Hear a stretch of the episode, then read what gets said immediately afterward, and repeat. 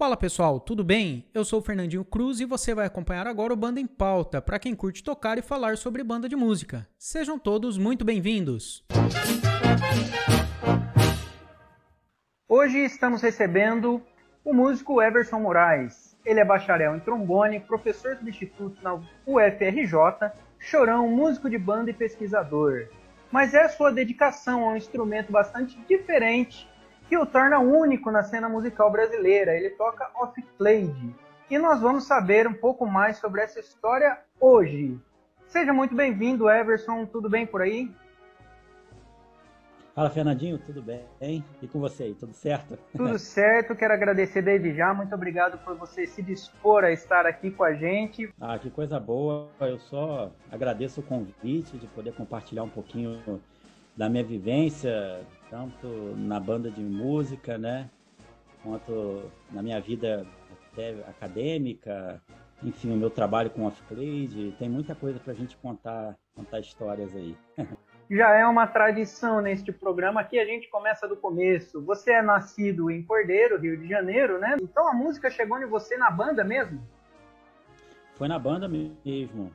É, na verdade, eu nasci é, na cidade de Cordeiro, mas é, eu cresci numa fazenda é, fora da cidade, é, cerca de 22 quilômetros da, da, da, cidade de Cordeiro. E lá fazenda mesmo, assim, que tem bicho, que tem estrada de chão, lama. Passei minha infância toda correndo atrás de galinha, ah, é? leite de vaca, essas coisas, é, exatamente. Até os oito anos de idade. Na fazenda, lá na, na, região onde você, você nasceu, é, tinha também as, aquelas antigas bandas de fazenda? Como é que era essa coisa? Ex exatamente, tinha. É, inclusive, na, a, a, minha família é, tinha uma, uma banda, não na fazenda que eu, que eu fui criado, mas numa fazenda bem próxima que pertencia à família também, a um, a um lado da família que, que não, a gente não tinha tanto contato, mas é, é, é família também, que tinha uma banda e é uma das bandas, foi uma das bandas mais antigas da região lá, chamada Pena de Ouro ela, ela tinha sede na fazenda de Olaria, no município de Trajano de Moraes. Trajano de e, Moraes. É, exatamente. É, é também centro-norte fluminense ali. E, e, e, nessa fazenda, os instrumentos, a, a, as partituras, estão tudo nessa fazenda, tudo preservado. Então, lá tem helicon, tem as clarinetas daquela 13 chaves, oh. tem é, é, é, saxhorn, uns bombardinos muito antigos. E muitas partituras. Tem um, tem um baú cheio de partitura lá da, da, da dessa pena de ouro. Só que, o, o como é, muito tempo, né, a banda foi desativada no início do século XX, né? Então, eles colocaram um, um, um, remédio lá, um pó de broca, uma coisa assim. E aí, uhum. bicho, não tem como você, se você acessar aquilo lá, você tem que estar com um equipamento apropriado, porque aquilo ali ah, é, é cancerígeno. Então não, não dá nem para mexer direito. Então. É, mas tá é. lá, tem, tem, tem, tem, tem essa, tem essa banda na, na, nessa fazenda. Tá todo lá, é uma relíquia, né? Porque é, é, o começo de tudo, desde, desde antes da, muito antes da chegada da família real em 1808, é, aí é que tudo acontecia, não é, Everson? Para a gente contextualizar melhor, você podia falar um pouco da, da, da região aí, da, das fazendas da região, das, é, é, se fica perto da fazenda de Santa Cruz, que eu acho que é um pouco mais conhecida. É, lá é uma região que tem é, é muita criação de gado, assim, então é, tem muita coisa de plantação também de, de, de, lavoura, então o pessoal planta muito feijão, muita coisa de hortaliça também, que, que, que acaba vindo para o Rio também. Na cidade de Cordeiro tem uma exposição agropecuária que é uma das mais conhecidas aqui do estado, a mais antiga, inclusive. Ela, ela foi. É, a primeira exposição foi em 1920, se eu não me engano, alguma coisa assim, iníciozinho ali do, do, do, do, do século XX mesmo, né? Uhum. E, e, e, é uma exposição que acontece até hoje. Vários presidentes já foram nessa, inaugurar essa exposição, né, na época que o, que o Rio de Janeiro era a capital, né? Ah. Muitos presidentes, foi, inclusive Getúlio Vargas foi lá em Cordeiro inaugurar a exposição. É, é, é uma cidade que, que é muito conhecida por essa, essa coisa agropecuária, né? Certo. E, e, E também, de certa forma, a música também, né? Porque a banda da, da nossa cidade, ela é muito conhecida em, em todo o estado. Na época do, do, do, dos concursos de banda, uhum. a banda de Cordeiro sempre tirava as primeiras colocações, assim. Ela sempre uhum. foi uma banda em destaque aqui no, no, no, estado do Rio. Tanto é que no último concurso de banda, né, é, promovido aqui pela, pela Funarte, a banda de Cordeiro no estado do Rio foi, o quarto, foi a quarta colocada no, no grupo especial, na sala Cecília Meirelles. Então, né, no Rio, de, no Rio de Janeiro inteiro, né, uma banda do interior, com músicos que uhum. não são profissionais, né, você ficar num... Um resultado ótimo. Até com, é, exatamente com bandas maiores, né, tipo a Campesina, tipo outras, outras bandas, Salesiano, enfim, a CSN na época também, que era uma grande banda, Interessante dizer também que é, não são todos músicos profissionais e tudo mais, e além disso, as bandas interioranas, às vezes, até por não, não, não ser um, um grupo assim que atua profissionalmente, a própria estrutura também é mais básica, né? Ah, Instrumental, muitas vezes, com, com toda certeza. A gente gravou aqui há pouco tempo com o maestro Marcos de Souza, que ele é da banda Euterpe de Pindamonhangaba. A banda Euterpe ostenta, segundo o maestro Marcos, o título da banda mais antiga do Brasil, 1825. Aí pela região do Rio de Essa Janeiro. É velha mesmo. É, é antiga, é antiga. É, você ainda tem contato com essas, essas bandas é, antigas, essas bandas históricas?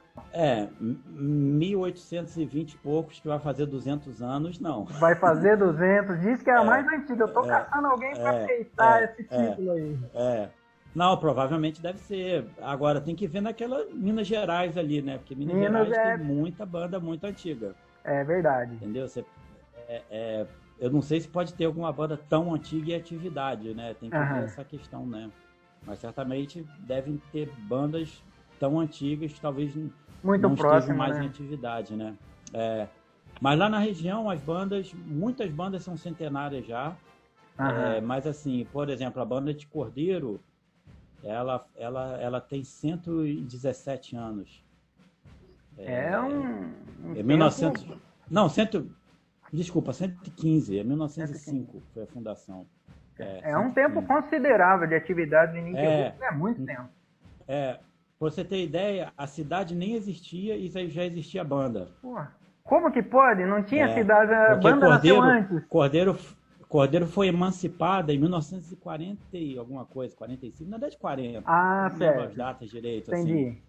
E, e, a banda é 1905, então já, tipo, já descia lenha. Que tinha uma banda, que tinha uma ah. banda, exatamente. Então, é muitas bandas lá da região, Macuco também, uma, é, é, tem a, a banda, agora esqueci, São João Batista. São João Batista. Que também é Sociedade Musical São João Batista, que, que também tem 100 anos. A banda de São Sebastião do Alto, que é outra cidade lá, também tem mais de 100 anos. todas dessa região, dessa região que você nasceu? Todas, todas dessa região e eu toquei em todas elas. Fiquei curioso de você falar, pô, toquei em todas as bandas lá da região, então você tem uma, uma experiência ah, extremamente ampla, né, de, de visão, de tudo. E você falou, a gente podia falar um pouco do, do repertório, das formações instrumentais, né? Que você eu acho que isso é enriquecedor sim, sim, demais. Com certeza. Com certeza. É, a, as bandas ali, assim, é, elas procuram se ajudar, né? Ali todo mundo procura ah. se ajudar. Todas são cidades pequenas, os maestros geralmente se conhecem, então não tem aquela coisa de rivalidade que nem provavelmente teve em décadas anteriores, né? Uhum. De uma banda de uma cidade querendo derrubar outra. Hoje em dia todo mundo é muito muito amigo, existe uma fraternidade muito grande assim. E diante de toda a dificuldade que as bandas estão enfrentando assim nesse momento, é, é, é, é tem que ser assim, né? Faz todo tem que se ajudar. exatamente. Então, assim, muitas vezes músicos de, de, de bandas diferentes, por exemplo, é, tem a festa da padroeira em Cordeiro. Aí você vai montar a banda, aí às vezes vem um músico de outra, de outra cidade que já toca há mais de 20 anos, 30 anos na, uhum. na banda de poder, então vem e dá uma força. Então é uma. Quando a outra banda toca, é uma forma da gente retribuir também, ir lá e tocar também, e dar uma e ajuda também, né, maestro, quando precisa. Exatamente. É, com relação aqui, a, a Aqui a gente chama hum. isso de enxerto. A banda que vai é, enxertar é. É, exatamente, é enxerto, é exatamente. Faz parte. Para dar uma seguradinha, vezes... né? Naquele trecho. Exatamente, exa exatamente. É, aqui a gente fala quando você tem. É o, é o, é o músico pé de boi, né? Pé de boi. É, pé de boi, aquele que segura, né? Que você pode chamar ele que ele vai tocar. Ele vai segurar. Tudo, é, tem né? muito esse, esse negócio da, da, coisa regional. Quando você falou do clarinete de, de, de 13 chaves na, na região. Eu, eu tô hoje na região de Campinas, mas eu sou do eu sou é. de uma região do extremo, extremo oeste do estado quase Mato Grosso do Sul, chama Presidente Prudente, é. a cidade de onde eu vim. Lá a clarineta de 13 chaves é a famosa pica-pau. Tem algum prudentino aí, vai comentar aqui. Vocês chamam também de pica-pau, ah. clarineta de 13 chaves, não? Não, não, não. Aqui é clarineta de, de 13 chaves. E mesmo. pronto, então você aprendeu mais essa. É, é isso aí. Agora, o... o repertório também é muita, muita coisa em comum, não é? E como, como que era nessa época? Não. Esse, esse período que você tocou inicial nas bandas era década de 90? Não, já foi anos 2000. Ano 2000 já. É, eu comecei. é, acabou que a gente cortou. A gente cortou um pouquinho a história lá, né? Mas ah. eu, eu tava falando que eu nasci nessa fazenda, né? E aí. Certo, é verdade. É, aí, eu, aí a gente, quando eu estudava na escola da fazenda também, escola na zona rural, e aí quando chegou na quarta série, é, é, eu não tinha mais, né? Não tinha mais escola, não tinha quinta, sexta, sétima, enfim, primeiro ano, não. Quando a criança chegava na quarta série, ele ia sair da escola e ajudar o pai na lavoura, enfim, trabalhar, né? Já era tradição, é, né? Exatamente. Só que, como eu era bom aluno, a professora que dava aula lá falou que eu não, não deveria parar os estudos, né? Falou com meu pai. E aí ela, essa professora morava na cidade de Cordeiro. Uhum. E ela ofereceu a casa dela para eu ficar na casa dela e continuar meus estudos na cidade de Cordeiro. Então o que aconteceu? Meu pai aceitou o convite dela, né? Essa, uhum. essa proposta, né? E não era fácil, e, né? E... Porque exatamente, pequeno, é uma, é, né? Exatamente, exatamente. Eu tinha ali oito para nove anos. E aí eu, eu morei na casa dessa professora durante três anos. É, eu ficava de segunda a sexta para estudar. Uhum. A, a, a, na sexta-feira à noite meu pai me buscava e na segunda de manhã ele me levava de volta. Então passei três anos e meio assim. Uma rotina e eu tenho um irmão puxada. que é trompetista. É, exatamente. Eu tenho um irmão que é o Aquiles, que é um grande trompetista também, uhum. que também chegou na mesma quarta série lá na escolinha. E aí meu pai também falou, poxa, eu queria que meu filho também não parasse de estudar. E aí o que, que ele fez? Ele saiu da fazenda e foi morar na cidade. E aí que a gente se muda para a cidade de Cordeiro, uma, a gente se mudou para uma casa de um tio nosso, um tio do meu pai, na verdade, que ele emprestou para a gente, para a gente morar. E esse tio que incentivou a gente a estudar música. E na verdade ele chegou na minha casa logo depois que a gente se mudou e ele falou: Gilberto, é o nome do meu pai, é, você tem que arrumar alguma coisa para os seus filhos fazer aqui na cidade, porque apesar de Cordeiro ser uma cidade pequena, tem tudo de ruim que uma cidade grande tem, né? E aí ele falou, ah, você pode colocar eles para fazer um curso de inglês ou fazer um curso de computador. Naquela época era muito, muita gente fazia curso de computador, né? Hoje em dia hoje, hoje se faz pouco, né? Internet resolve tudo. É, é, exatamente. E aí ele falou, tem a banda de música também, que a música é uma coisa boa para eles, não sei o quê. E meu pai serviu o exército. Opa, e ele gostava então muito da uma... banda de música. Uma Exatamente, gostava né? muito, muito da banda de música. Aí ele ficou com aquilo na cabeça. Esse tio meu conversou com, com o maestro. E o maestro falou, ó, leva eles pra, pra banda lá, tal dia, acho que se não me engano era uma terça-feira. E meu pai levou a gente lá para estudar música. E é muito engraçado que o sistema da banda, até hoje é um pouco assim, você primeiro aprende a teoria. Aham. Então eram seis meses de teoria. E era um dia separado de aula de instrumento. Então, assim, você nem ah. via instrumento no dia que você ia lá fazer aula de teoria. A gente, a gente começou com uma, uma cartilha que tinha da banda, de um professor mesmo que fez. E aí ali, cara, a gente ficou seis meses, né, estudando. E, então, quando chegou um dia, a gente fez uma prova, né, eu tô falando da gente, que é eu e meu irmão, né, que a gente... É, tava junto. Juntos. É, e a gente fez uma prova e passou nessa prova. Uhum. E aí, aí o professor falou, ó, agora vocês podem vir aqui na sexta-feira para pegar o instrumento, para começar a tocar. E aí foi assim, é, a gente chegou na, na, nesse dia lá, pegou um instrumento.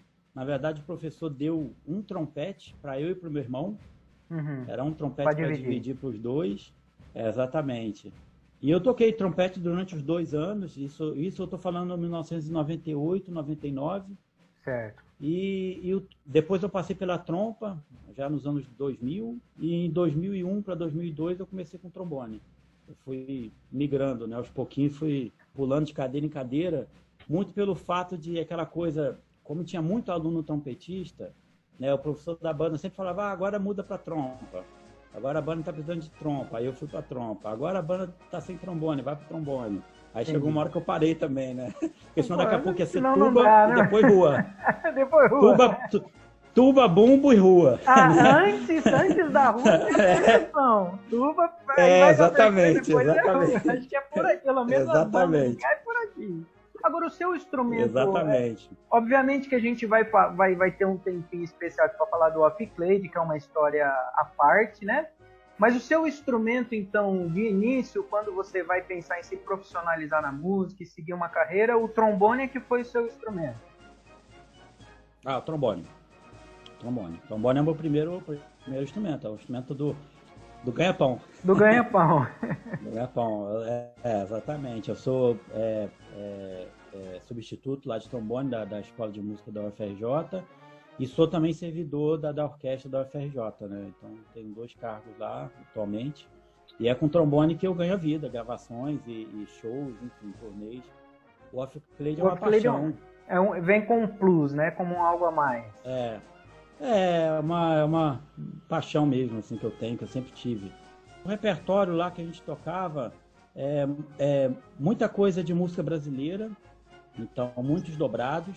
É, muito machixe, muito samba de banda e, e muito daqueles pupurris que, que, tem de banda de música, né? Então, é, de John Williams, de Morricone, uhum. é, até mesmo de, mais agora, mais recentemente, muita coisa também mais de sertanejo também que pinta. É o repertório de banda de música é um repertório muito eclético, assim, né? Você é. tem desde um dobrado, uma coisa. A banda de Cordeiro tocava muitas trans, transcrições de, de, peças sinfônicas, então tinha, a gente uhum. tocava a Cavalaria Ligeira, né? Opa! É, tinha é, La France também, que é uma, é uma peça também bem bacana para banda. É, Isso é muito são, tradicional são... nas bandas. Essas, é, exatamente, são variações, é, são variações né? ali. Opereta, exatamente. Tem muita, tem muita coisa assim, desse repertório também de música, música clássica. E essas hum. composições, esses, esses pupurris, né, que, que as bandas tocam aí. Né? E não deixa de atuar também no repertório do povão, né? Aquilo que tá. Hoje não é mais a rádio, aquilo exatamente. que tá na internet, aquilo que Exa tá bombando. Exatamente. Aí. Exatamente. Que é o que faz é, a banda como, também como, ter a proximidade. Né? Mas, é como, mas é como sempre foi. A banda sempre, sempre foi assim. Foi. Você tinha os mestres de banda que às vezes saiu uma música um sucesso, né? É porque os sucessos hoje em dia são. São né? diferentes, né? São outras. São diferentes. É, é o que aconteceu com o Machixe, é o que acontecia com a Poca. Isso, é, exatamente. então, por exemplo. Época, não é verdade? Exatamente. Na, na, na década de 70, né, saiu uma, uma abertura de novela. O maestro da banda era arranjador também, ele dava aula, fazia tudo, ele escrevia um arranjo para a banda e tocava na mesma semana da novela. Na, na, bicho, saía a novela num dia, no outro dia já tinha um arranjo pronto. Tá tocando. Era, era muito, funcionava muito, muito assim, sabe? É, então, é, é, é, tradicional isso. É a tradição da banda. É a tradição da banda. É, exatamente. Agora, é, você, você, a gente queria passar agora para um momento falar dos seus projetos mais atuais. Eu separei aqui para a gente falar sobre a sua atuação como compositor. Eu acho que é importante a gente falar disso, de tantas influências que você tem nesse histórico inicial com a banda e aquilo que vem depois, né, na sua formação. Eu marquei também o grupo de choro, os, os, matu, os Matutos, certo? E a Isso, banda a banda Luzeiro, que é uma banda que também muito me interessa. Vamos falar um pouquinho sim, então da sua atuação como compositor. Você compõe quais ritmos, quais, quais estilos musicais? Como vem sendo sua atuação como compositor? É, geralmente eu, eu, eu faço mais composições de choro. É, então, na, os gêneros que, que, englobam choro, né? Os machiches, uhum. sambas, é, próprio choro mesmo, né? Como, como gênero mesmo. Uhum, e claro. também faço umas coisas de banda de música. E como, como eu comecei na banda, isso é sempre muito forte, assim, na minha, na minha, na minha vida, assim, sabe? Então, ah. assim, sempre os sons que eu, que eu penso, assim, são os sons da banda, sabe? Quando eu estou escrevendo um arranjo, às vezes eu estou pensando no som da banda, os bombardinos, né? Fazendo ah. os contracantos, uhum. sabe? Os saxornes ali fazendo as marcações, a tubo, o baixo, né? O, ritmo e tal. Então, eu estou sempre com essa cabeça na, na, na banda de música. É mesmo, uma referência sabe? que já, então, já Exatamente. Brota, né? Então, exatamente. Então, muita coisa que eu faço é voltada para esse repertório de banda mesmo. Então, tem bastante coisa é, nesse, nesse caminho, assim, né? Nesse sentido, assim. E acho que as mesmas coisas de choro, né? Que não, não, não são para banda, também, se você fizer um arranjo e tal, você vai lembrar da banda ali. Pô, também. aí funciona, aí funciona certinho, funciona certinho, é, né? Não precisa de muita ajuda. É porque a gente, a, gente que, a gente que vem de banda, né? A gente não consegue é, é, se desvencilhar disso. Eu sabe? acho que não você desvincula fica... nunca. É, exatamente. Exatamente. Então, é, a gente, por mais que você faça outros tipos de trabalho, até mesmo tem vários músicos que são músicos de orquestra, né, que tocam orquestra sinfônica, nunca vai perder aquela alma da banda, né? O coração sempre vai estar lá no coreto, né? O coreto mesmo já a palavra já diz, né, o pequeno coração, né?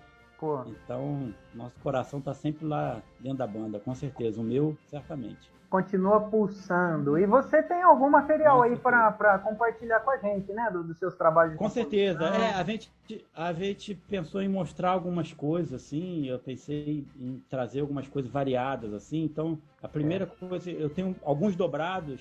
Né, Opa! já pus ao longo do, da minha carreira, assim, de, de músico e compositor também.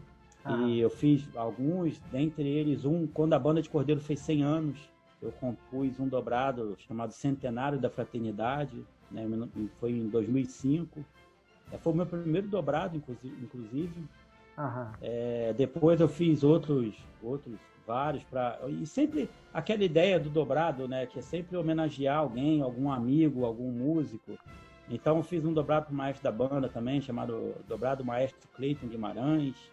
Tem um outro amigo também que era tro trompetista, o Antônio Carlos de Souza, então dobrado Antônio Carlos de Souza. Uhum. Fiz para outras bandas também lá, homenageando também é, outras bandas. Então eu tenho um repertório é, de, de, algumas composições de dobrados, né? Então eu separei um aqui para mostrar para pra galera aí. E a gente vai mostrar Legal. um pequeno trecho, porque o dobrado é uma música grande, né? É, se for, se for fazer. 5, 6 minutos.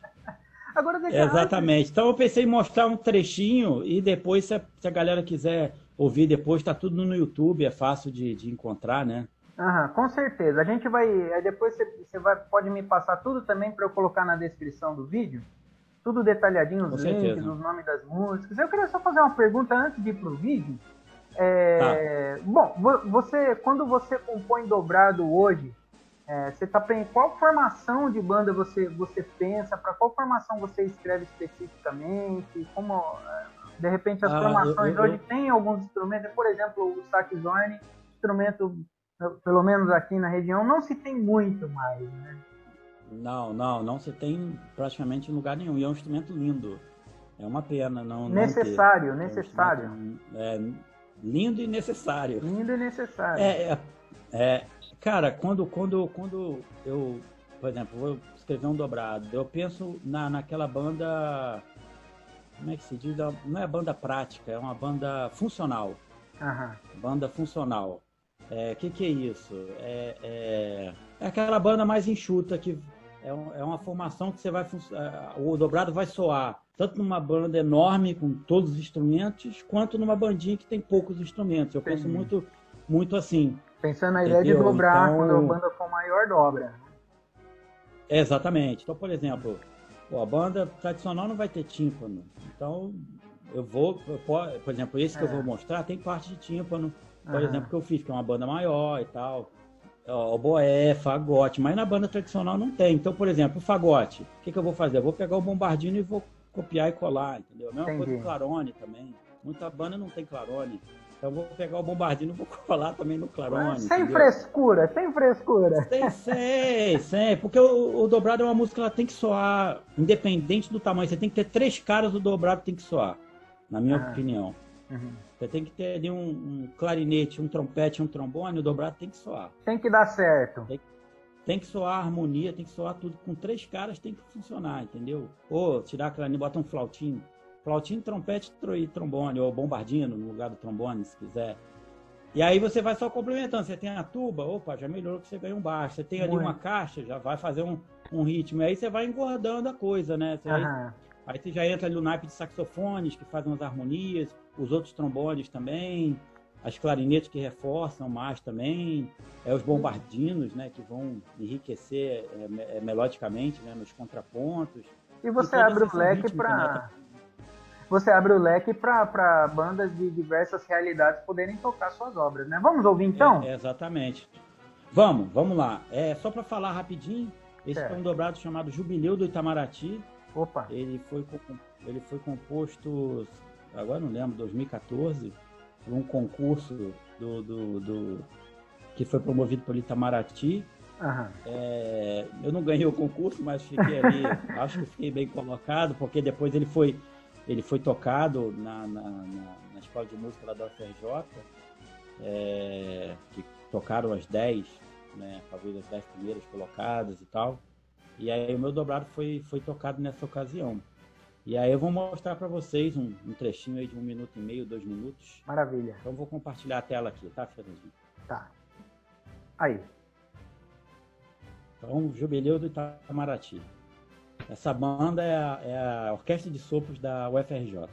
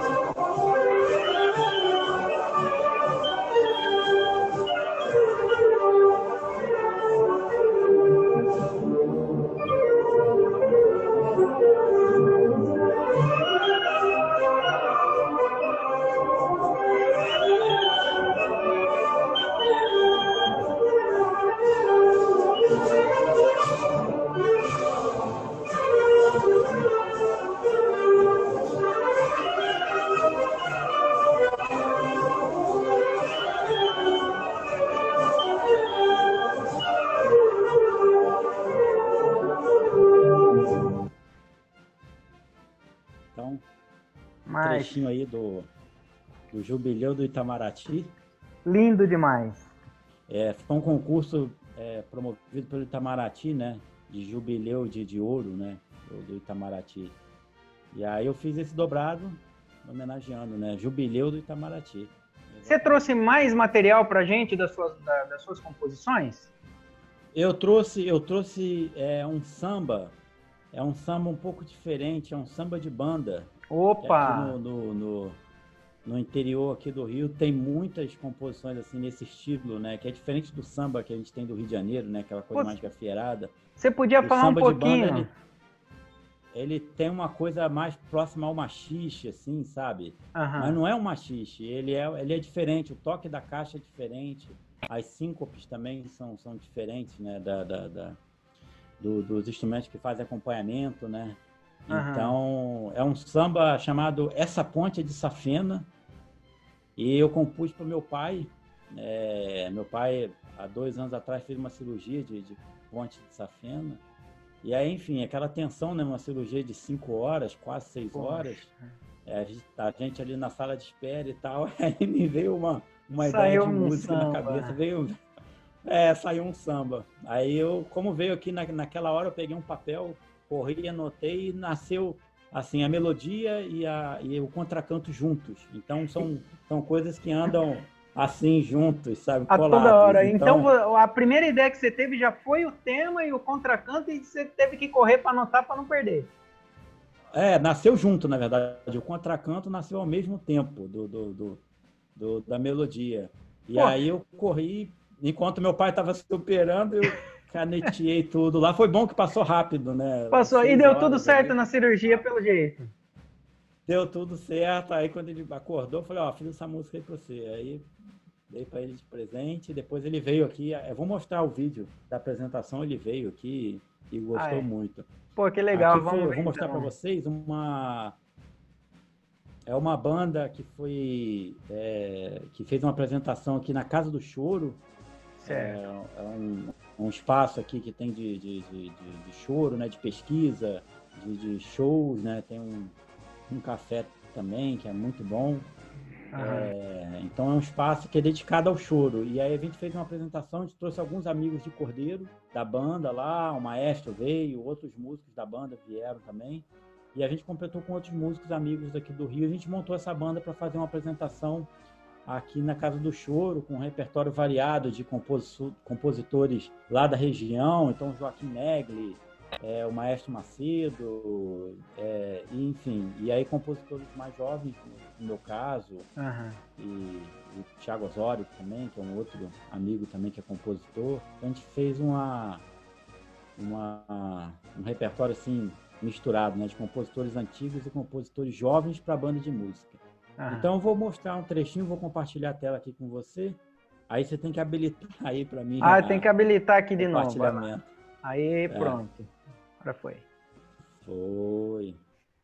Show de bola. Aí então, samba de banda, essa ponte de safena, é isso mesmo? É isso mesmo, essa ponte de safena. Então vamos lá. Um, dois, um e dois.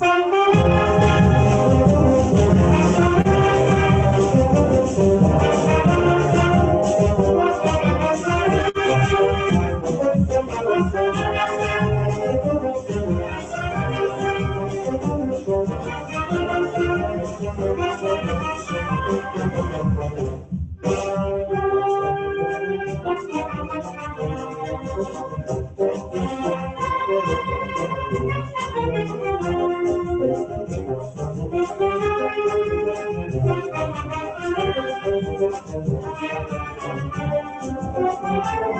you.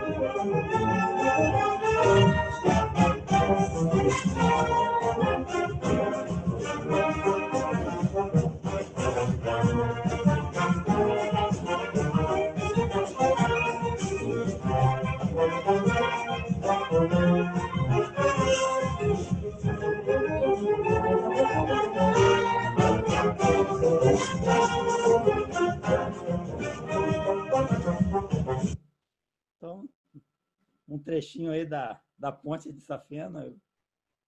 E pedir desculpa aí o pessoal, que é uma, uma gravação ao vivo, né? Assim, do celular, então não uhum. tem uma qualidade muito boa. Mas, mas deu para curtir demais. Tá aí, né? O é demais. É, Exatamente. O machiste do bumbo é, é, geralmente são duas colcheias do segundo tempo.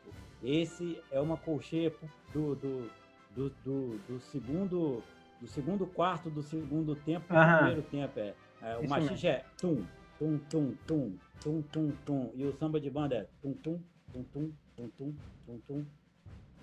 Entendeu? E a caixa também faz umas variações diferentes. Melodicamente, a melodia ela lembra um pouco. Né? Ela lembra um o pouco. O ritmo é, é diferente. É, eu, eu é. senti muito mais a, a, melodia mesmo, lembrando um pouquinho um pouquinho da, da, das, das, resoluções, do, do, do machixe e tudo mais. Que delícia, muito bom. Deu, agora, deu, eu vou te mostrar, agora eu vou te mostrar um machixe. Eu vou te mostrar um machixe também que eu comprei. É, se chama machixe da broinha. Deixa eu só achar ele aqui, peraí. Cadê? Aqui, ó.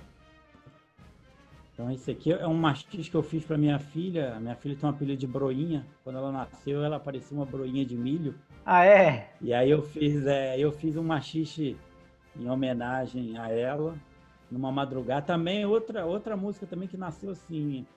É, de hospital não? Coisas... Não, de hospital não. Ai, Essa aí foi o seguinte, ela, ela numa madrugada, assim, ela não, não, não dormia.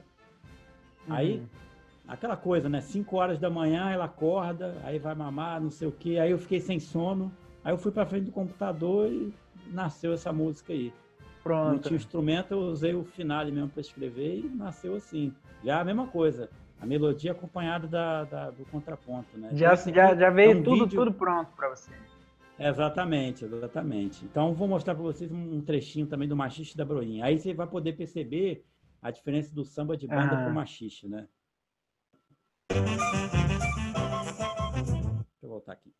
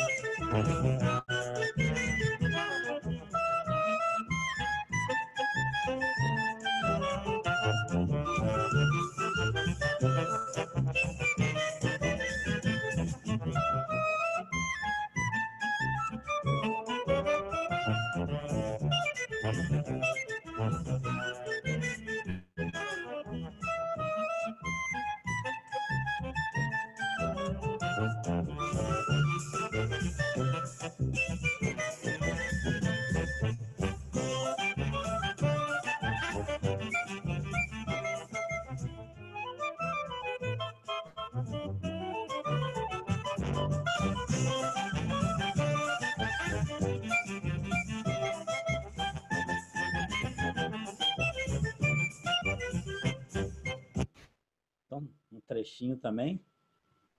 Esse grupo se chama Banda Luzeiro, é um grupo que a gente tem aqui no Rio. É, foi montado, no, acho que em 2010. Uhum. E a ideia desse grupo é Luzeiro, né? Antes eles chamavam Luzeiro de Paquetá, era uma música do Maurício Carrilho, uhum. é, em homenagem ao Anaclete Medeiros, né? Que era de Paquetá, né? Certo. E aí a gente botou o nome grupo, de, grupo Luzeiro de Paquetá. Só que as pessoas começaram a achar que o grupo era de Paquetá. Aí a gente ah! botou apenas, apenas Banda Luzeiro, né? Banda Luzeiro e pronto. Agora, esse, é, esse grupo também é um dos, um dos projetos que a gente comentou de falar sobre. Toca exatamente. repertório de então, banda, então, né?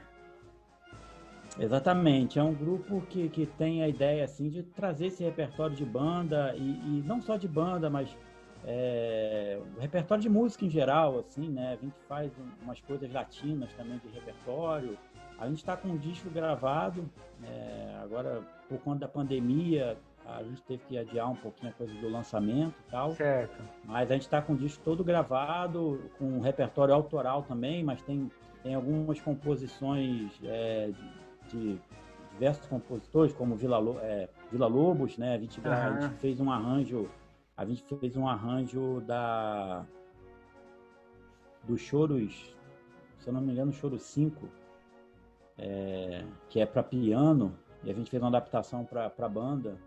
Opa, né? Então ficou bem, bem interessante. Tem um, música do Tom Jobim também, tem música do Michel Camilo, então tem um repertório bem variado e tem coisas também tradicionais de, de banda. Tem um dobrado do Ernesto Nazaré, né, também, que, que era um compositor de tangos brasileiros e é. polcas é. e tal, valsas, né? E, e o, Nazaré escreveu um dobrado também, a gente achou uma, uma raridade, né? Poxa, que legal. Então a gente fez um, a gente fez um arranjo e gravou esse, esse dobrado, chama Saudades e Saudades. E a banda do Luzeiro, a ideia é, é, é, homenagear as bandas todas. Então tem inspiração na banda do bandinha do Altamiro Carrilho, né? Fez uhum. muito sucesso nos anos 50, 60 e até 70 também, né? Início de 70. E a ideia é, é um instrumento de cada naipe. Então, uma flauta, uma clarineta, um sax, é, um trompete, um trombone, uma tuba e dois percussionistas. E, e, a ideia é trazer essa pequena bandinha e, e, tentar fazer essa pequena bandinha soar, soar grande, né? Agora. Cada, cada concerto nosso acaba o bico, porque você não pode parar de tocar, né? Porque não, não tem pausa. tem que ficar tocando o tempo inteiro, né? Não tem pausa. Agora, é, você, você compõe também especificamente para a banda Luzeiro ou, ou vocês trabalham mais com adaptações? Essa é uma pergunta que eu queria fazer. E a outra pergunta que eu ia, eu ia fazer também, se não me engano, nenhum dos vídeos que eu assisti da banda Luzeiro, você estava tocando off Clade também nela, né? Exatamente, exatamente. A gente já puxa o gatilho ali do, do off Clade também. Sobre as composições, é... não, na verdade, eu, no meu caso, eu não, não, não, não fiz nenhuma composição especialmente para a banda Luzeiro, assim. É, mas tem outros compositores, o Pedro Paz, que, que já fez composições para, para, o, para o, o grupo, né? Ele é integrante, ele toca sax tenor no, no grupo Luzeiro, então ele é um grande arranjador, compositor também, então ele já fez coisas específicas para a banda do Luzeiro, né?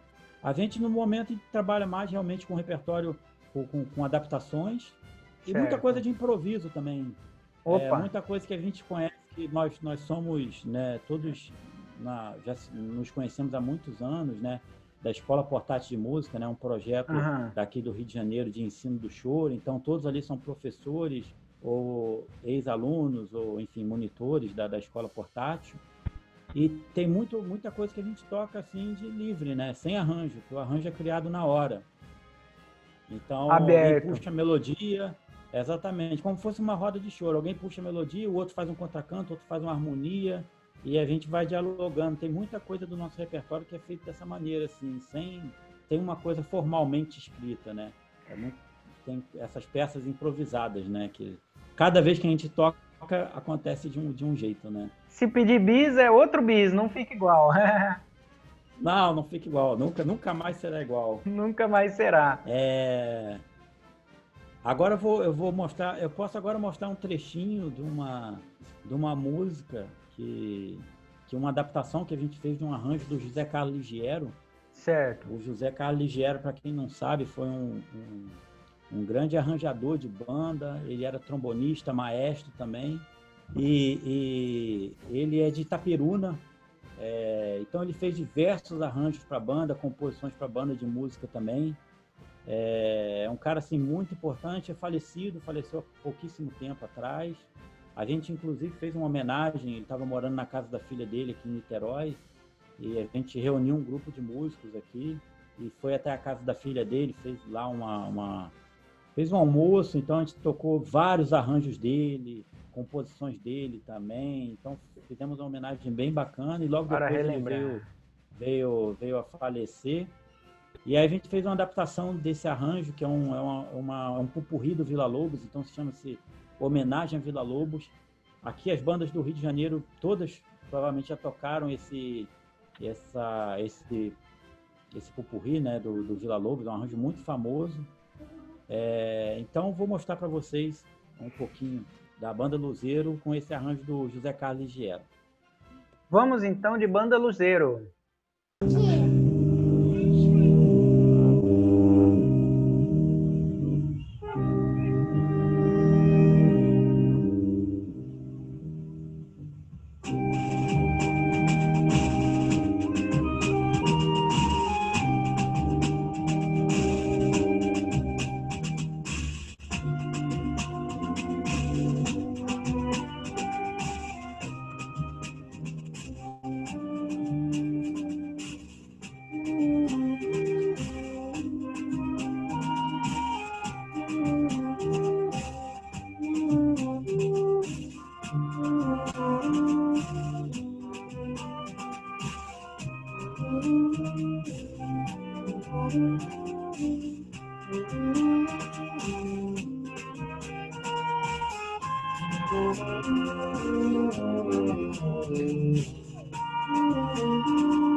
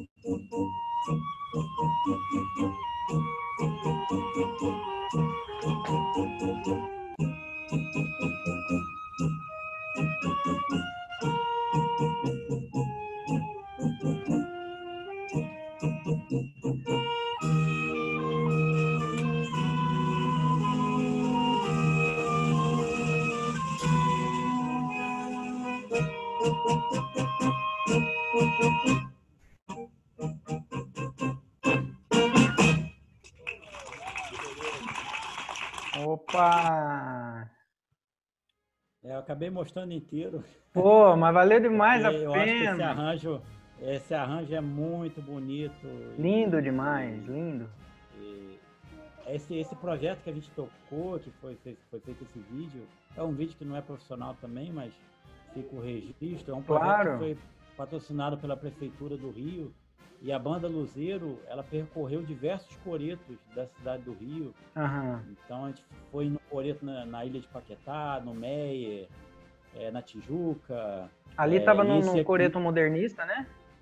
A gente estava no coreto modernista da, do, do aterro do Flamengo. Uhum. E, e, parece que ele vai ter uma acústica ruim e tal, pelo fato dele ser aberto, todo né, esse formato diferente uhum. e tal. Mas é impressionante como a acústica desse coreto é, é muito boa. Verdade. Sabe? E a gente foi também na Quinta da Boa Vista, lá tem um coreto também muito lindo. Então a gente percorreu vários coretos uhum. que, que, assim, fica, ficam no meio da, das praças, então as pessoas não sabem nem para que, que serve aquele monumento, né? É. Fica virando casa de pombo, né? Verdade. Hoje em dia e, tá. E há muito.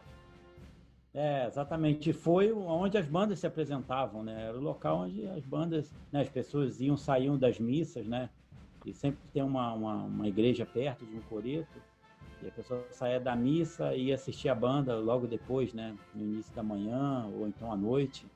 É, essa é uma tradição de cidade pequena que acabou que a cidade grande perdeu, né? Essa, essa tradição, né? Mas ainda tem muitas cidades pequenas que não tem essa tradição do coreto, da banda tá no coreto tocando, né? Verdade. E, e... a gente, de certa forma, resgatou um pouco e, e, e, nesse projeto a gente trouxe alguns convidados que foram bacanas, assim, então o Nailor Proveta veio, é, fez uma apresentação com a gente. Que legal. É, trouxe repertório autoral dele também, arranjos dele. Nesse, nesse vídeo que a gente viu, o convidado foi o Antônio Rocha, flautista, flautista também, é, é, maestro de banda também.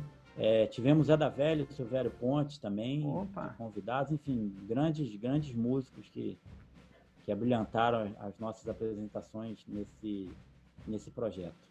Muito legal. E nessa, e, e, nessa apresentação aí que, que a gente acabou de assistir, está ali você então com o Off Clade e junto com a tuba, né? É, obviamente que a gente quer, quer saber de tudo sobre o off-play, como que você, por que, que você resolveu tocar off-play, como que ele chegou na sua vida, qual foi qual tudo, mas a gente não tem obrigação nenhuma de seguir roteiros, então é, eu queria que você começasse falando um pouquinho é, sobre essa relação da instrumentação do off-play, ali está tocando junto com a tuba, mas ele faz a parte da tuba, ele não faz. Existe alguns, eu já li algum um artigo aqui, outro ali, sobre a relação do saxofone com o off-clay. Então, da onde que vem essa relação? Porque tem a ver depois com o porquê não se não se, se usa tanto, não se usa mais, né, o, o off-clay. Exatamente, caiu em desuso, né? É, o off-clay ele foi inventado para por uma necessidade da orquestra sinfônica, né? É, logo depois da, da, da, ai, da revolução, da revolução do revolução, não meu Deus do céu agora. Ai ai ai. Isso, é isso mesmo, a revolução. Deu um branco aqui agora. Ainda bem que a esposa chegou. é, exatamente. Ainda bem que ela chegou. Então, o, o Off-Clade, é, ele surgiu por, por uma necessidade da, da, da, orquestra, né, das partes graves da orquestra, porque assim, depois da Revolução Industrial, é, os instrumentos, né, principalmente da família dos metais, melhoraram muito a sua construção, né? Então os trompetes, ah. os trombones, os trombones ficaram maiores, inclusive, com mais volume de som. E aí houve essa necessidade de inventar um instrumento que tivesse uma potência sonora maior, né, na parte grave. Uhum. E, e, aí surgiu esse projeto do Orphiclade. É, ele é sucessor da Serpente. A Serpente é um instrumento de madeira é, que remete ao período da Renascença ainda, né, coisa de 1400 e alguma coisa. E, e, ele fazia essa parte grave. Só que a Serpente é um instrumento que tem muito pouco volume sonoro e uma afinação muito irregular, assim, bastante até. É, e aí ganhou esse, projeto do, do, do Off-Clade, né? Foi a partir de um concurso promovido pelo rei Luís XVIII da França. E aí o Off-Clade é inventado em 1817 e já em 21 já sai sua patente, já saem as primeiras obras para Off-Clade na orquestra, então óperas, enfim. E uma das músicas mais emblemáticas do Off-Clade na orquestra é a Sinfonia Fantástica do, do Berlioz é, onde ele coloca lá o off-clade e uma serpente, né? E hoje em dia, né, por conta da, da, das dificuldades técnicas do, do instrumento mesmo, de, de, de afinação, de, de, da própria da própria construção do instrumento mesmo, ele acabou caindo em desuso, porque surgiram instrumentos é, que, que eram mais simples né, de, de, de, de se executar, né, de se afinar, né? O, simples que eu digo entre aspas, né? Porque não é, não é fácil você tocar nenhum instrumento, mas nenhum instrumento. ela comparado ao off-clade acaba virando tem uma pequena vantagem. é, é, exatamente a coisa dos pistões, né? A invenção dos pistões. Então isso foi uma evolução muito grande. O off-clade acabou que o projeto dele não teve nenhuma outra evolução, né? E acabou ele sendo substituído pela tuba, né? A família do, dos horns, né? Dos sax horns. Então o sax horn baixo, e o saxofone tenor também, né? Porque o bombardino ele tem, ele tinha essa função de fazer a parte grave, mas ele na, na sua construção ele é um instrumento também tenor, ao mesmo tempo que é um instrumento baixo. Uhum, né? uhum. Então tanto é que na família do off-clade você tem o off-clade contrabaixo, o baixo, o alto e o soprano. Você não tem tenor na família porque o baixo ele já já, já faz essa, essa função do tenor também.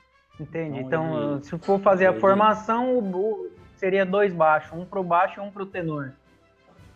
É, exatamente, exatamente. E, e, e, aí é isso. É, é, é, é um instrumento que caiu em desuso, né? No, no na Europa ele caiu no, no, no, final do século XIX, mas aqui no Brasil, como tudo acontece um pouquinho depois, ele já ele já pegou gravações mecânicas, então já existiam existem gravações de músicos brasileiros do século é, nascidos no século XIX, que viveram no século XX, que gravaram off-clade. Um deles é o Irineu de Almeida, né, que vem a ser professor do Pixinguinha, talvez o maior off-cladista brasileiro né, de, de todos os tempos. Tem outros off-cladistas brasileiros também que foram muito importantes, como o Pedro Nolasco, que era um pernambucano também, é, segundo os relatos de jornais, era um grande solista, então ele tem, ele tem diversas composições que infelizmente estão desaparecidas, para off-clay de banda, off-clay de orquestra. Né? Infelizmente, essas composições não, não, não foram encontradas ainda. É, você tem o Juca Calu, João Salgado, que é irmão do, do Pedro Salgado, né? Opa! Do, do Dois Corações, né? O mais famoso, né? Ou o irmão dele, o João Salgado, que era, que era irmão do Pedro Salgado, né? É, é compositor do, do Dobrado Dois Corações, né? Dobrada mais famosa aí de banda de música. Hino nacional da, dos então, dobrados. E, e, Hino nacional dos dobrados, exatamente. E, e aí o Off-Clade ele acabou, né? Veio também a família do saxofone, com uma família completa também, desde o baixo até o soprano. Então foram vários instrumentos que, que e, e vários motivos que levaram o Off-Clade a cair em desuso, né? E, e mas assim, falando assim da minha experiência, a primeira vez que eu ouvi falar em off-clay foi em 2002, na, nessa escola portátil de música que eu tinha falado. Certo. E numa aula do, do Maurício Carrilho de apreciação musical. E lá ele colocou para tocar uma, uma dessas gravações do Irineu de Almeida, é, uma das primeiras gravações do Pixinguinha, inclusive, ele com 13, 14 anos. E aí o Maurício descreve né, o off-clade para gente, né, um instrumento com corpo de, de saxofone, um bocal de trombone, e ele coloca a gravação e logo assim, isso me chamou muita atenção, o som do Off-Clade. Isso a gente está falando em 2002. Né? Nessa época eu morava em Cordeiro ainda. Então eu lembro que eu voltei para Cordeiro, pensando muito nessa coisa do Off-Clade, como eu tocava em várias bandas centenárias, eu procurei em várias bandas lá um Off-Clade para ver se eu conseguia estudar o instrumento e tal, mas eu nunca... Nada de encontrar. Nunca encontrei. Não, não encontrei nenhuma das bandas lá da região. Até que em 2013 é, eu consegui comprar, adquirir um instrumento, e aí eu comecei um trabalho de, de, de, de, resgate da prática do instrumento mesmo, né? Uhum. E principalmente nesse ambiente do choro, que é o que me interessava mais. Certo. E em, em 2015 eu escrevi um projeto para a Prefeitura do Rio de Janeiro, numa lei de incentivo do ISS, e foi aprovado. E a gente gravou um disco chamado Irineu de Almeida of Clay, 100 anos depois. Eu acho e importante frisar esse... o nome. O nome tem no, tem no YouTube esse projeto, tem informações pessoais. Exatamente. Quem quiser. Exatamente. É, é bom, bom você falar disso. Tem no YouTube é, muita coisa de vídeo. Quem quiser adquirir o CD também é fácil de encontrar, pode procurar no Mercado Livre, é só digitar lá Irineu de Almeida e Off Play de 100 anos depois. É Mercado Livre, é bem fácil de encontrar, ou então Spotify, é, enfim. Pronto. Plataforma digital ele está disponível. Ele foi lançado pela gravadora Biscoito Fino. Certo. É, então, pelo, pelo YouTube, você tem como acessar também vídeos de, de de divulgação do projeto, vídeos de shows que a gente fez também de lançamento. E além do, do CD, a gente fez um, um, um caderno de partituras é, com a obra completa do Irineu de Almeida, né, que foi esse grande off-playista, esse grande músico brasileiro, né, que é muito pouco conhecido. E a gente né, reuniu todas as composições que a gente encontrou até então e fez esse caderno, que também está lançado, foi lançado por esse projeto. Então, o caderno também é possível encontrar é, até em livrarias, eu acho que acredito que ainda é possível encontrar alguma coisa do, do disco, do caderno. A, a Livraria Cultura tinha esse material ainda. A Livraria Arlequim, aqui no centro do Rio de Janeiro, que agora é a Brooks, é, também tinha esse material. Então, assim, é possível encontrar, mas eu acho que o Mercado Livre é o mais fácil de você encontrar esse material, né? Para comprar, enfim, para ter esse material que é um, é um, é um material que foi feito com muito carinho, então é um trabalho bem, bem bonito mesmo, assim.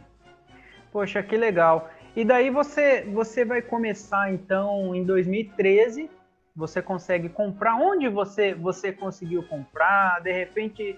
É, você tem notícia de outras é. pessoas que tocam off-clade, é, ou é um deserto mesmo, é um caminho desconhecido? Olha, o Off-Clade, eu comprei, o primeiro que eu comprei foi em Atibaia. Foi um, um, amigo meu que me mandou um link do Mercado Livre, e ele sempre soube que eu gostava muito de Off-Clade, então ele me mandou um link, e aí eu comprei o instrumento pelo Mercado Livre, fui até Atibaia, conheci lá a pessoa que estava vendendo, era um, o dono de uma fazenda que estava, enfim, vendendo a fazenda, e tinha uma banda na fazenda, né, aquela história que a gente estava falando no início. Olha né? aí. E aí ele estava vendendo os instrumentos da fazenda e tinha tinha um off-clade lá nessa, nessa fazenda, eu comprei e trouxe para o Rio e era um off-clade alto, né? Não era o off-clade que era usado no choro, né? O off-clade do choro é um off-clade baixo. Certo. Mas é, essa sementinha, né, de ter comprado esse instrumento, aguçou muito mais a, a minha, minha vontade de buscar outros, né? Buscar esse off-clade baixo que era usado no choro para fazer os contrapontos, né? Porque o off-clade ele foi muito, muito famoso no choro por causa dessa coisa do contraponto, né? Que, que ele, ele é uma das características mais importantes do choro, né? Certo. E ele foi e, e, essa característica se delineou a partir do off-clade, né? Então os músicos de off-clade que começaram a, a, a, tocar esses contrapontos na, nas rodas de choro daquela, daquela época, né? Esses off-credistas tocavam muitas vezes em banda de música, então eu acredito que, que essa coisa do contraponto vem daí também, né? Porque o off-credit na banda de música ele tinha um papel de fazer baixo e contraponto, né? Baixo e contracanto, certo. né? Uma espécie meio de bombardino, né? Assim. Uhum. E acabou que essa galera, como tocava em banda, ia para roda de choro também, né? Os músicos, né? Que tocavam em banda, tocavam na roda de choro. Essa, essa influência acabou indo para a roda de choro e acabou acontecendo dessa maneira. Depois, mais, mais adiante, com, com, com o desaparecimento do off-clade, né? O bombardino, os trombones a pistões começaram a fazer esse papel de, de, de contraponto. Mais tarde, o saxofone, né? Com pixinguinho, sax tenor. E depois, na década de 50, já o, o violão de sete cordas assume esse papel de, de contraponto no, no, no, conjunto de choro, mas que tem a sua origem lá no off-clade. Então, por isso a minha vontade de ter o off-clade, de, de correr atrás de, dessa história toda, né? E daí você e encontrou aí... mais instrumento para comprar? Você ainda está com o mesmo então, instrumento? Era, era, não, exatamente. Aí em 2015, né, eu tinha um off-clade alto, né, que eu comprei em 2013. E em 2015 eu consegui adquirir um off-clade baixo, que era o off-clade usado no choro, né, para fazer os contracantos. Certo. Então, ele foi comprado na França É, e aí eu fiquei, assim, estudando durante vários meses, durante oito horas por dia, porque é um instrumento realmente que exige muito, muita dedicação para você conseguir fazer a afinação dele, porque ele trabalha é, em série harmônica também, né, como o instrumento da Pistões, né? Então, mas só que ele tem uma série harmônica muito irregular, né? Então ele tem uma série harmônica e ele tem chaves também. Então é um instrumento muito muito diferente. Eu até costumo brincar que é o ornitorrinco da música, né? Essa mistura toda, né? Não é uma coisa nem outra. Ele parece uma tuba na região grave, parece um bombardino na região média, parece um fagote no agudo. Então é um instrumento bem, bem diferente mesmo, assim. Agora essa, essa relação da função da função do, do, do off-clade, principalmente no choro, passa passa é, pela sua fala, parece que é, ele tem uma proximidade com Pixinguinha para chegar e para sair, né? Porque de, desde o começo Pixinguinha já com, com, gravou inclusive com o Irineu e tudo mais. E é, depois ele, ele vai passar a fazer saxofone, fazer contraponto, saxofone tenor é, e tudo mais a chegada exatamente. e a saída, exatamente. né? Exatamente.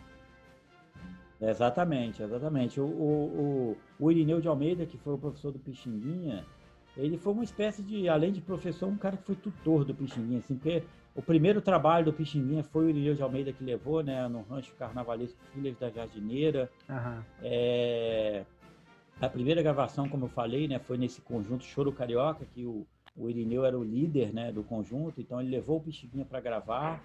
É, então o Pixinguinha sempre teve essa influência nessa coisa do, do, do de estar tá ouvindo ali o off-clade do professor dele, né? E aí, 30 anos depois, né, na década de 40, ele, ele troca a flauta pelo saxofone e, de certa forma, ele homenageia o, o Irineu de Almeida, né? Porque o som do saxofone Pixinguinha é um som diferente. Uhum. Se você observar bem, ouvir as gravações, ele queria... Ele estava querendo realmente imitar um off-clade ali com aquelas frases. É claro que ele levou aquilo a um nível muito alto, né? De, de, de né? Porque o Off-Clade, naquela época do Irineu, ele fazia algumas frases, seguia mais o baixo, né? Uhum. O Pixinguinha, depois ele leva isso à quinta potência, né?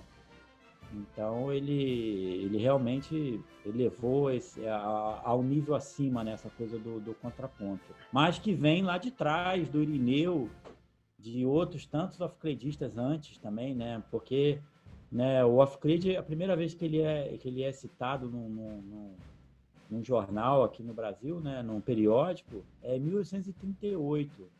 É, então, assim, 20 anos depois da sua, da sua, da sua, é, da sua invenção, né? Então, é, realmente ele foi muito utilizado. Então, tem diversas fotos de bandas de música um off-clade, né, de todo, de todo o território nacional, né, desde o do norte até o sul. Então, é um instrumento que realmente foi usado muito aqui no Brasil, né, em outros países também da América Latina, enfim, e na Europa também, né.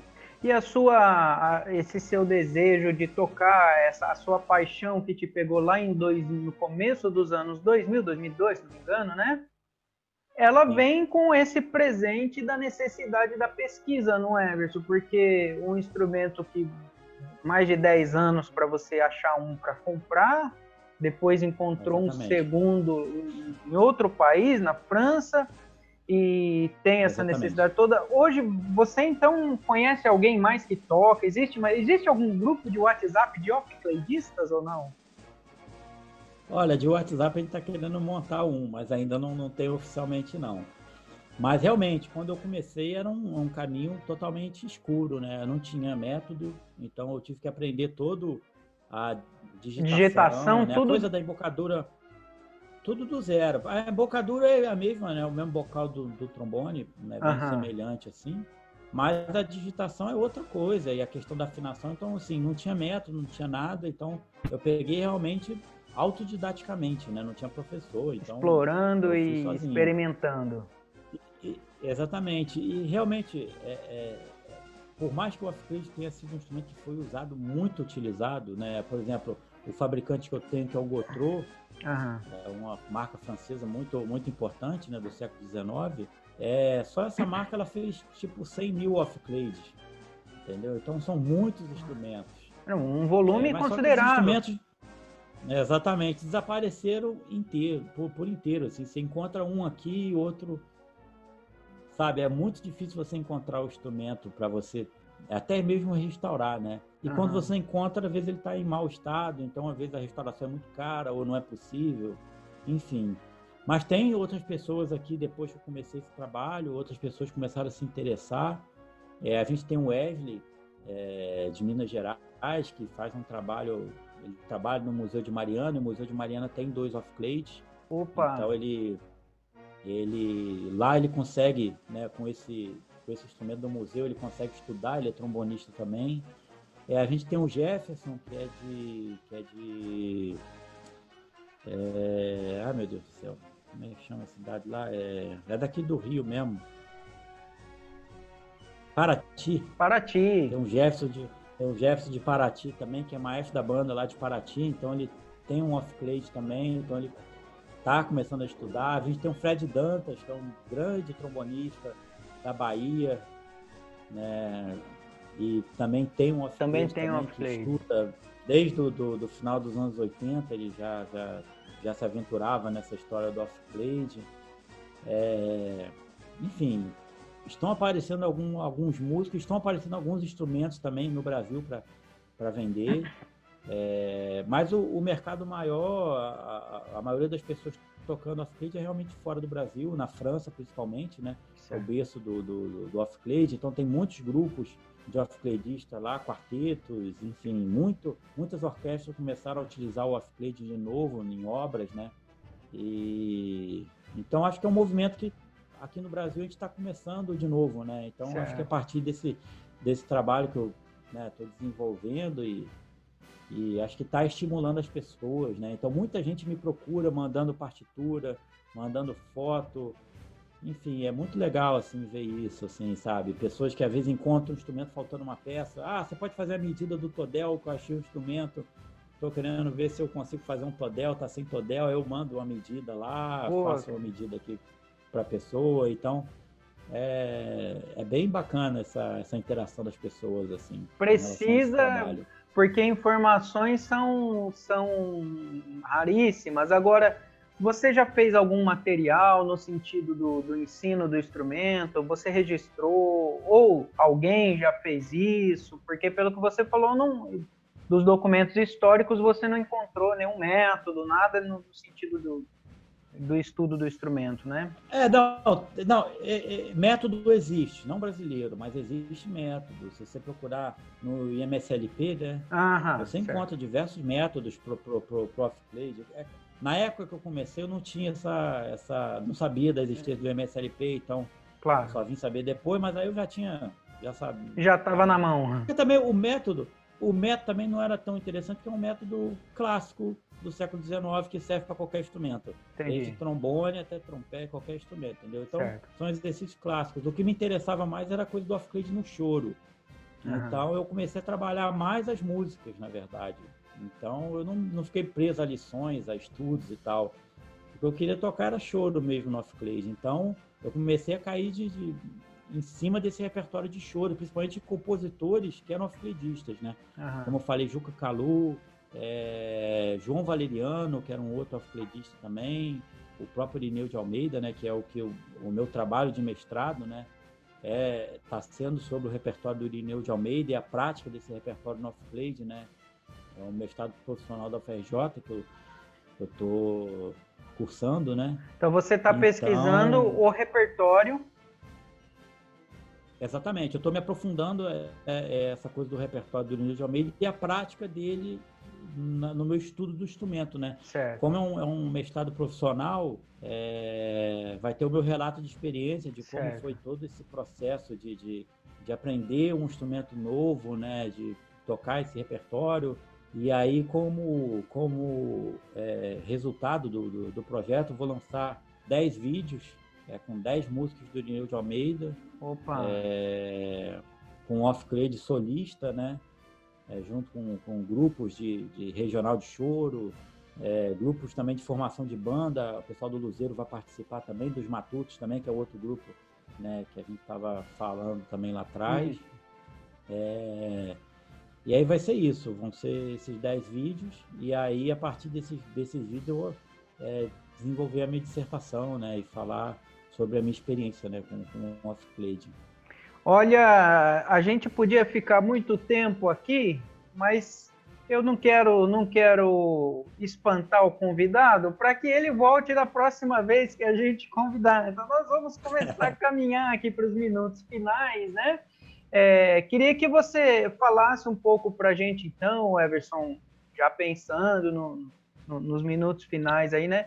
Quais os projetos você está envolvido hoje, tocando né, na, na, na prática, o Upclade? Quais grupos você participa, além da pesquisa, até além não, até pela pesquisa do mestrado, você falou de tocar com os grupos, vai ter um resultado, um registro, que é importantíssimo para a retomada não só do instrumento, mas é, para o desenvolvimento da, da, da, música brasileira, a história do choro, a história da música brasileira, que está completamente atrelada ao uso, à prática desse instrumento, né? E também quais os, uhum. os, os planos futuros que você tem, que que você, para onde você pretende levar essa, essa pesquisa tão árdua que você vem, vem trilhando esse caminho, né? Sim, com certeza. É, os projetos que eu tenho agora no momento, que eu uso, que eu utilizo o Off-Clade, são os Matutos, né? Que é o nosso grupo, grupo de, choro, de choro. Né, que a gente está com um disco recém-lançado, chama-se De Volta para Casa.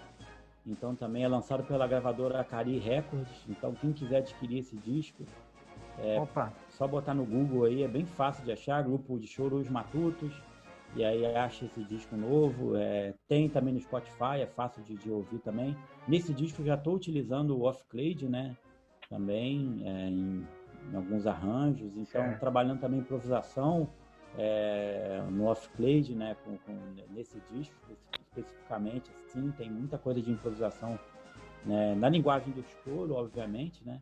Uhum. É, a banda Luzeiro, né, que a gente está com esse projeto, esse disco também para lançar, então lá também eu gravei, além do off-clade, gravei bombardino, trombone, então tem outros instrumentos além do off-clade. É, eu trabalho, né, eu sou servidor da, da UFRJ, então lá eu estou lá na festa de sopros também, então volta e meia aparece alguma coisa que a gente acaba incluindo o off-clade também. É, ano passado a gente fez uma uma, eu escrevi uma, uma música, né, um arranjo é, pro Off-Trade Banda, então eu solei com a banda da, da UFRJ lá na sala Cecília Meirelles. É, e projetos futuros, é, terminar esse mestrado, terminar esses vídeos, que estão, os vídeos já estão em processo de, de, de, de feitura, né? Já está então, em produção já, já. alguns vídeos. É, exatamente, já está em produção.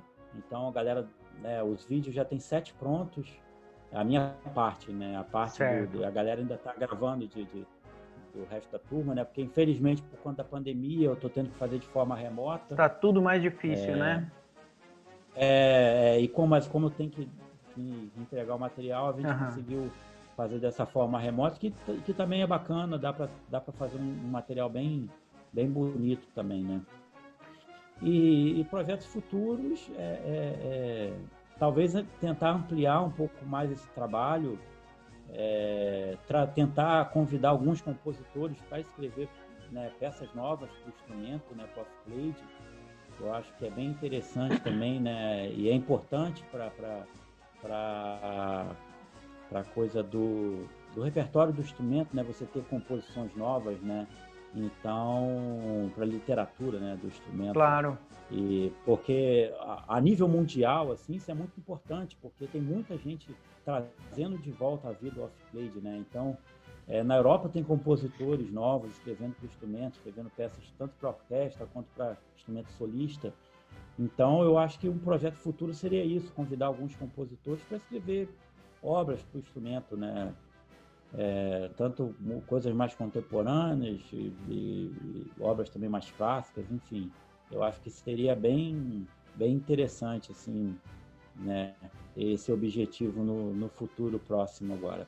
Ao mesmo tempo em que é um, um campo desconhecido, é um campo em aberto também, né? Porque parece que para todo lado que, que, que, você pensar, você tem campo aberto para trabalhar, seja ensinar o instrumento, é, sei lá, buscar é, parceria para construir o instrumento, do... né? Não, já, te, já tem é, alguma é, coisa para voltar a fabricar, alguma coisa assim? É, é, é, assim, existe, existe fabricantes que, principalmente chineses, que estão fabricando novamente o off-clade, uhum. é, mas só que eles, eles produzem o instrumento com a técnica de saxofone, né, de Entendi. construção do saxofone. Já muito então, mudado. Então é, é diferente.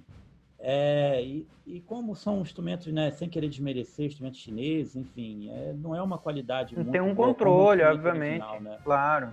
É, exatamente. Mas tem é, construtores na Europa que, que fazem instrumentos artesanalmente, né?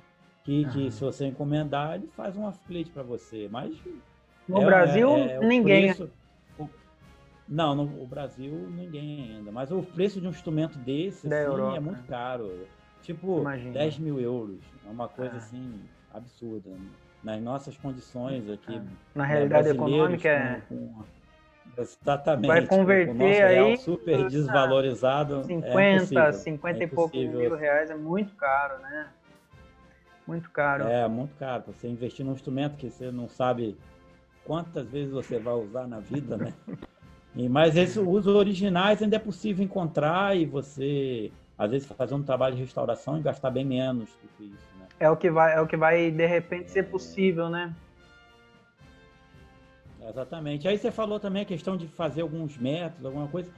É, eu não acho que, que seja tão interessante agora, porque também eu vou vender quanto? Vou vender ainda, três, né? ainda não tem, não tem mercado, não tem demanda. É, exatamente, exatamente. Tinha um amigo até que fez uma brincadeira comigo. Ah, pô, você podia desenvolver um case pro off-play, não sei o quê. Eu falei, pra quê? Eu vou vender só pra mim, né? Vou desenvolver e usar, um. né? É, exatamente. Então, assim, é uma coisa que então, é, é, é, ainda são passos muito pequenos ainda. É uma coisa que o trabalho que a gente está fazendo agora é um negócio que talvez Inicial daqui a 50, mesmo. 60 anos pode ser que a coisa, né, a coisa caminhe, né? Como caminhou na Europa, porque por exemplo, o off-grid na Europa ele ele adormeceu, né, no final do século XIX, ali em 1880, e ele só renasce nos anos 2000.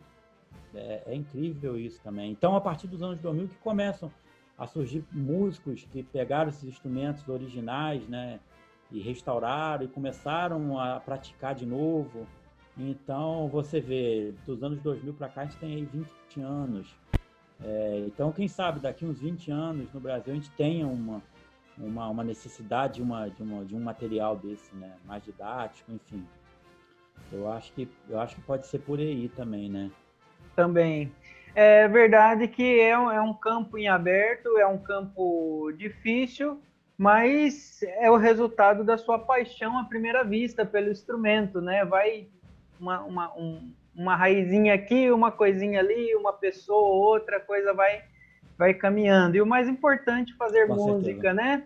Everson, eu quero te agradecer mais uma vez. Muito obrigado Beleza. por ter gasto esse tempo aqui conosco. A internet foi tenebrosa, não nos ajudou hoje. A gente vai fazer várias edições aqui para deixar tudo juntinho o pessoal assistir. É, quero tá devolver ótimo. mais uma vez o microfone para você, deixar aí o, o seu site, os seus contatos, informações para a gente colocar na descrição. Se alguém quiser te chamar para fazer um cachê com o Off-Clade, deixa aí, faça o seu jabá. Com certeza.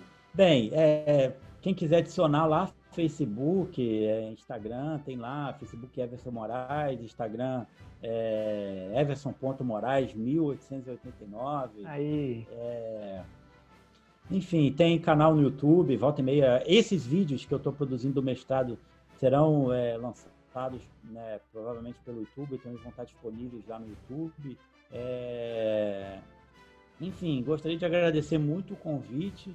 É, acho que foi muito bom o nosso papo aqui, né, sobre a banda, sobre um pouco do, do, do meu trabalho, né, essa história do off-grade. Eu fiquei muito feliz mesmo de estar de estar aqui com você conversando, falando aí para as pessoas em casa. É, então, fica o meu agradecimento aí também por, pelo espaço para poder mostrar um pouquinho desse trabalho. Tá bom? Eu aqui estou muito agradecido, mais uma vez, obrigado. É, é isso, pessoal. Chegamos a, ao final de mais um episódio do Banda em Pauta. E eu queria lembrar vocês, então, que vocês encontram o Banda em Pauta em vídeo pelo YouTube e em áudio nas principais plataformas de streaming. Aos pouquinhos a gente está chegando em várias. Spotify já está disponibilizando, é, Pocket Cast também, enfim, aos pouquinhos nós estamos chegando lá. Nas redes sociais também pode me encontrar pelos meus perfis, né? É, Fernandinho Cruz no Facebook, Fernandinho.cruz no Instagram, LinkedIn. Só ir procurando Fernandinho Cruz, você vai encontrar tudo sobre o Banda em Pauta e informações sobre querido Everson Moraes, seu Upplade. Muito obrigado por nos acompanhar até aqui. Viva a banda de música e tchau!